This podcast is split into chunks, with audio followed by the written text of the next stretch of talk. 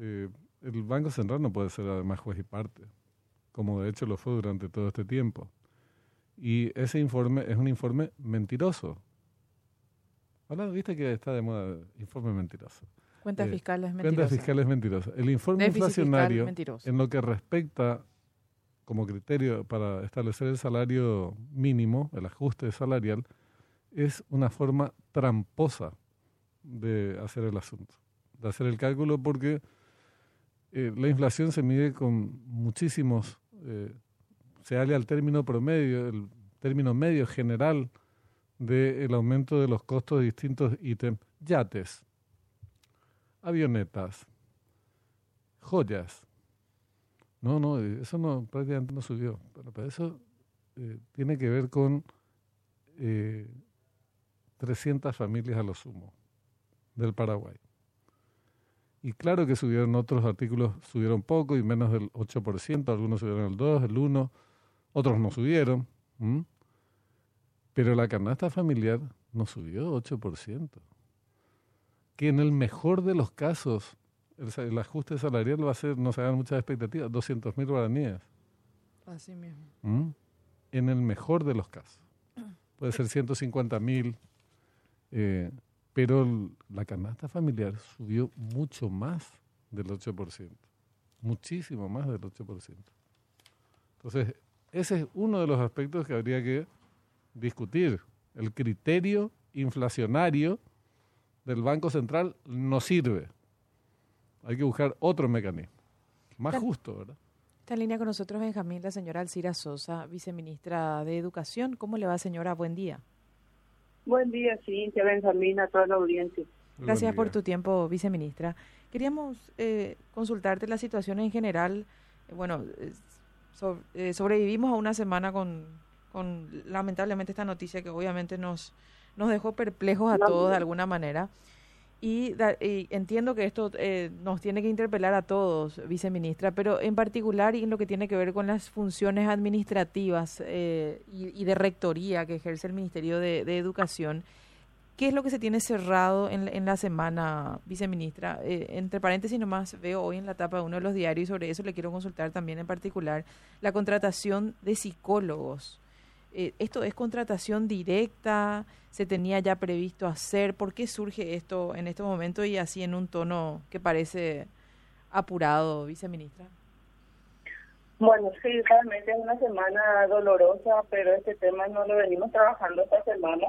De hecho, nosotros iniciamos un- una fuerte campaña con nuestras instituciones a la vuelta de la pandemia de una manera específica, eh, produciendo eh, espacios de capacitación continua. Ya Viceministra, te escuchamos un poco-. Te, te- te ¿Cómo? escuchamos con un poco de dificultad. No sé si estás en movimiento o tenés un poco alejado el No, no. teléfono.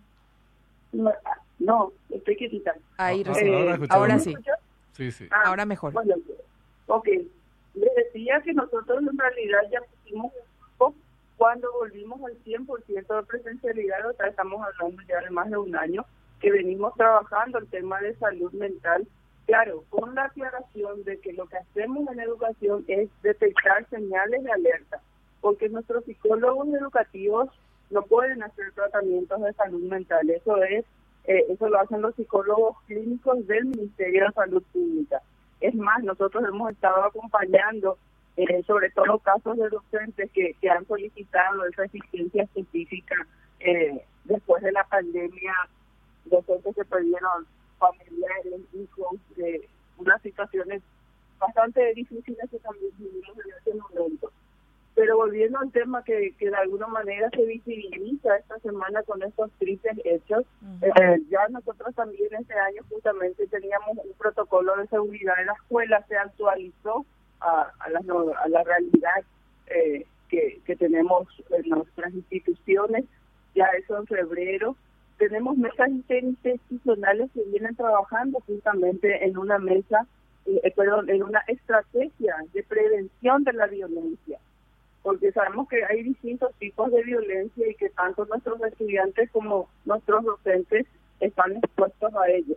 Esa estrategia se viene trabajando con las mismas instituciones con las que justamente esas en estas últimas semanas veníamos reuniéndonos eh, por, eh, por distintos hechos, pero particularmente recordarán aquella situación que se dio en el Colegio Nacional de San Lorenzo que terminó con la detención de, un alumno.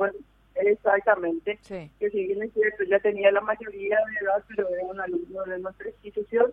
Y, bueno, entonces en, esa, en esas semanas la mesa eh, como que identificó ciertas estrategias como para volver a hablar del tema. Y ahí entra esta, esta campaña que ya también teníamos desde el año pasado, seguro recuerdan, es la campaña Hablemos. Sí, recuerdo. Entonces, exactamente. Y ahora queremos centrar el foco de esa campaña, hablemos en el tema de la prevención de, de la violencia eh, por ese tipo de, de situaciones que, que se dieron últimamente y es ahí donde surgen distintas ideas ahora. Y, el tema estaba centrado en el hecho de que los algunos, y este caso probado, ¿verdad? Que, llevaba arma dentro del, eh, de la mochila y por eso se enfoca en una campaña simbólica. Creo que eso también es importante. Una campaña siempre toma un objeto simbólico de discusión. ¿Y qué es lo que nos genera temor? Que en la mochila pueda llevar armas, armas blancas o armas de fuego bueno, sabemos que puede introducir drogas en las instituciones educativas.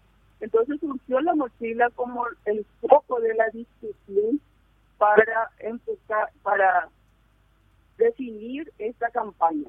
Y bueno, y ahí sí vamos a hacer un conjunto del diseño de la mochila. No es que estamos diciendo que los un millón y medio de estudiantes van a tener mochilas transparentes y eso va a ser obligatorio.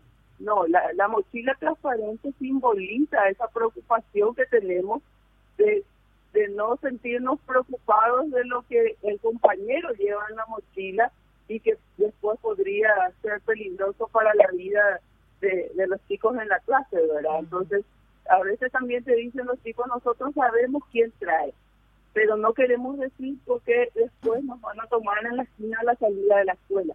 O sea, hay esos temores eso nos decían justamente eh, algunos estudiantes con los que nos reunimos por casos específicos de escuelas que, ya tenían situaciones de violencia, hubieron peleas entre estudiantes de distintas escuelas, así también un poco más de tres semanas, y cuando nos reuníamos con ellos nos explicaban estas situaciones, y es así que se fue configurando la idea de centrar en que esa mochila que lleva el compañero no tiene que está suponiendo para nosotros una preocupación de qué será que trae hoy una mochila, ¿verdad?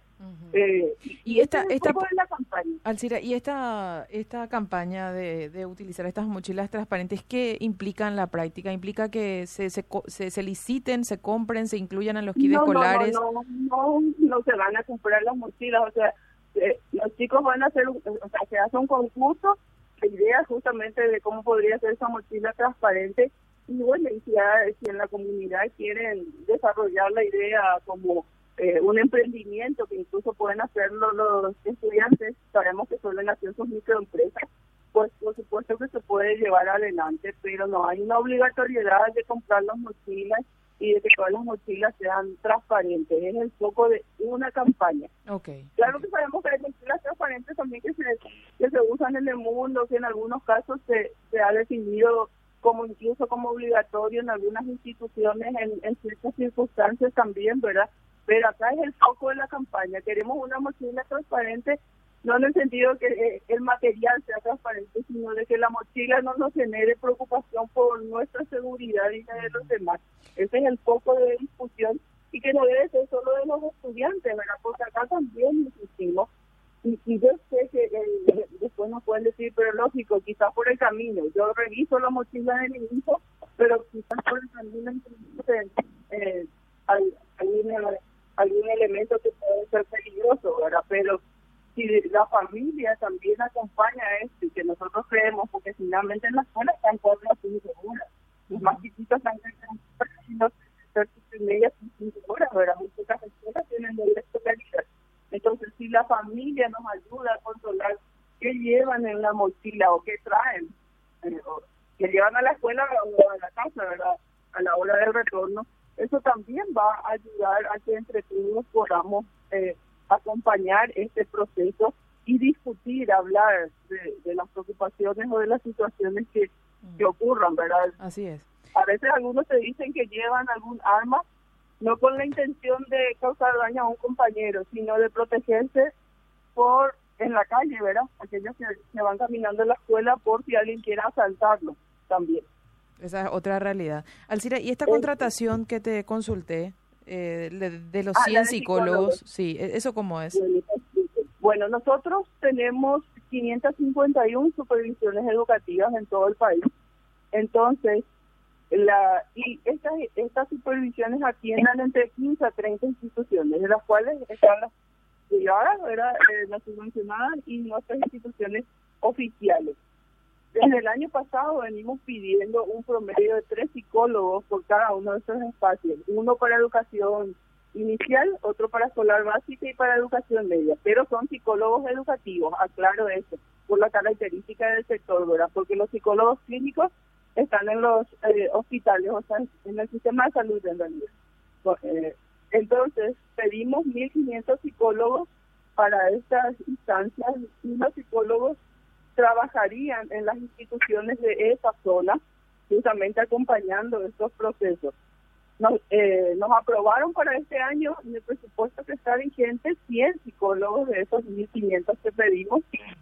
Y, bueno, eso es lo que tenemos para contratar ahora y son para en el programa de primera infancia. Recordarás también esta cuestión del programa de primera infancia, incluso se hicieron algunas manifestaciones justamente de los docentes y psicólogos a los docentes ya los contratamos, los incluso se hizo el año pasado, ya son funcionarios permanentes del, programa de primera infancia con recursos del mes y ahora tenemos para contratar 100 de los 400 psicólogos que están en este programa. ¿Esto implica una contratación directa o implican concursos públicos de oposición? por concurso.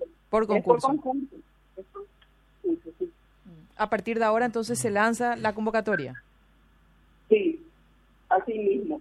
Pero son de programas de primera infancia. Primera infancia. En donde, exactamente, por eso es que necesitamos tres psicólogos, uno por cada nivel educativo y con una con esa cantidad mínima para que estén en territorio trabajando estas y otras temáticas. Y los psicólogos educativos lo que hace es acompañar justamente las necesidades de apoyo para la mejora del aprendizaje. Así es. Gracias, viceministra, por los detalles y por su tiempo. Muy amable.